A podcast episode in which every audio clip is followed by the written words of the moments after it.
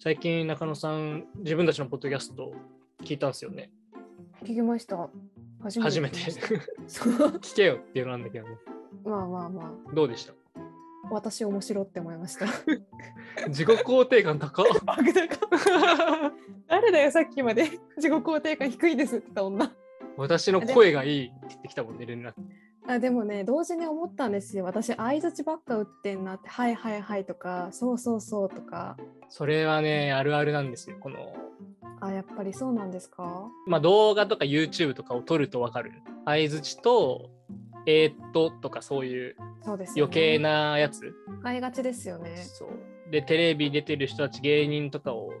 見てるとやっぱ全然アナウンサーとか全然言わないんだよねそういう余計なそうですよね。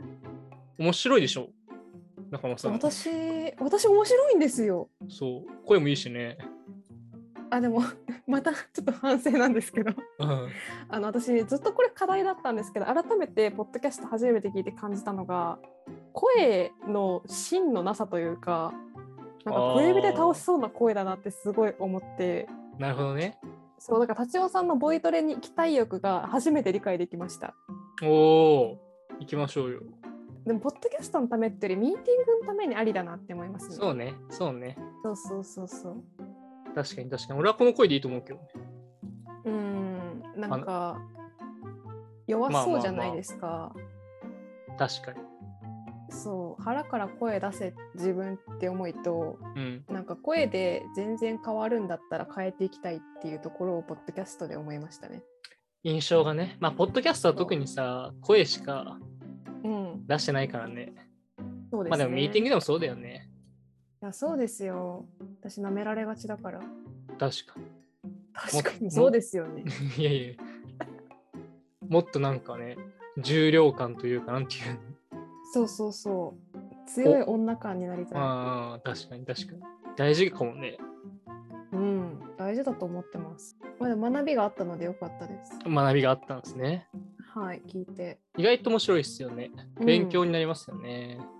あと過去回聞いて全然話その時話した内容覚えてなかったんですよ。うん、うん、でその状態で聞いて思わぬ返しを私がしてる時に「いや私天才かよ」 ってちょっと思いながら聞いてましたうん。え、 やっぱ。それをさ、他の仕事とかでもね、だからやっぱ、振り返ってるからいなんだろうね。あー うなるほどね振り返りか大切なものん、はそうそうそう。だからデザインもアウトプットを始めたばっかの時と、 今を繰り振り返あー見比べたりすると、あ、私成長できてるじゃん。確かになんかもう恥を忍んで振り返っていくしかないですね理解した今ああ、でも天才だって思ったんだ。はい天才だなって思いました本当にあれはさ、自然に出るのあの天才の。はい考えたら何も出ないじゃあ才能だ。お私仕事辞めた方がいいんじゃないですかねポッドキャスターになった。プロポッドキャスター。あーポッドキャスターなるかうん、儲からなそうだけどね。絶対儲からないですよねまだね。うん収益モデルもねそう。えー、好きな回はありますか過去回。えー、私でも自分で言っときながらホクホク星に雲と雪読みたくなった んでう ざ。めちゃめちゃうる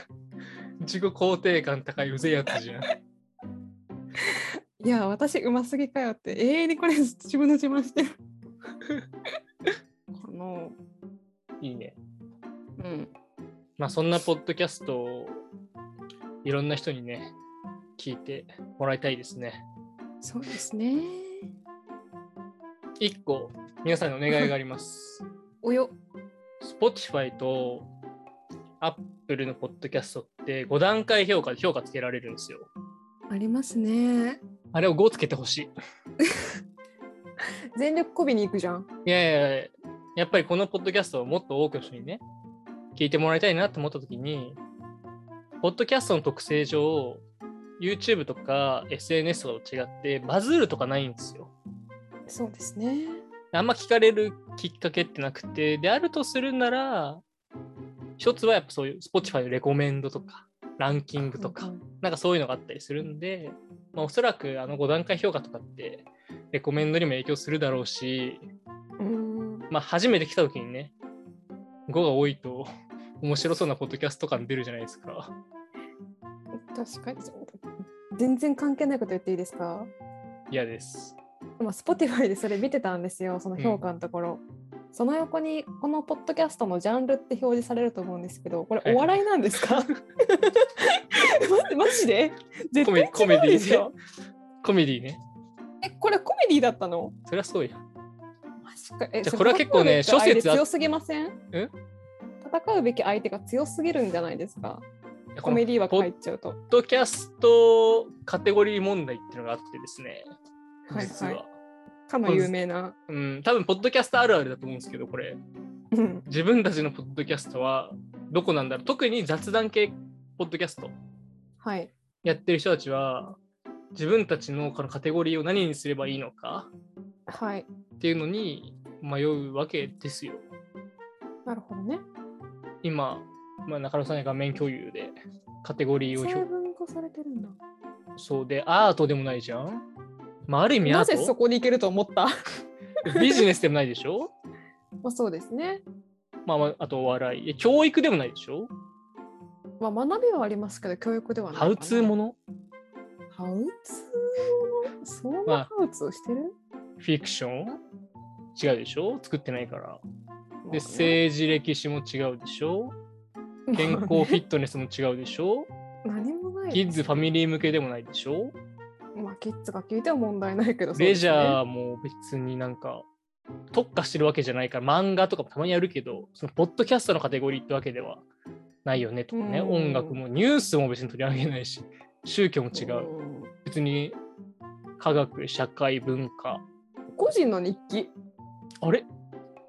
こんなん日記やんこんなん個人の日記色ヒッからヒットなんかヒットしなさそうですねこれで調べる人個人の日記にちょ変えようか。変えた。みたいな感じで、だからこれはなんかお笑いというよりは、あのお笑いって漫才とかじゃないんですよ。そのなるほどね芸人のポッドキャスト、あのラジオがポッドキャスト化されたりするんで、んそういうなんかまあ、いわゆるラジオがお笑いに入るケースが多くて、雑談系ポッドキャストも大体みんなあのコメディ、お笑い枠に入ってるんですよ。糸タワさんとかねそうそうそうそう。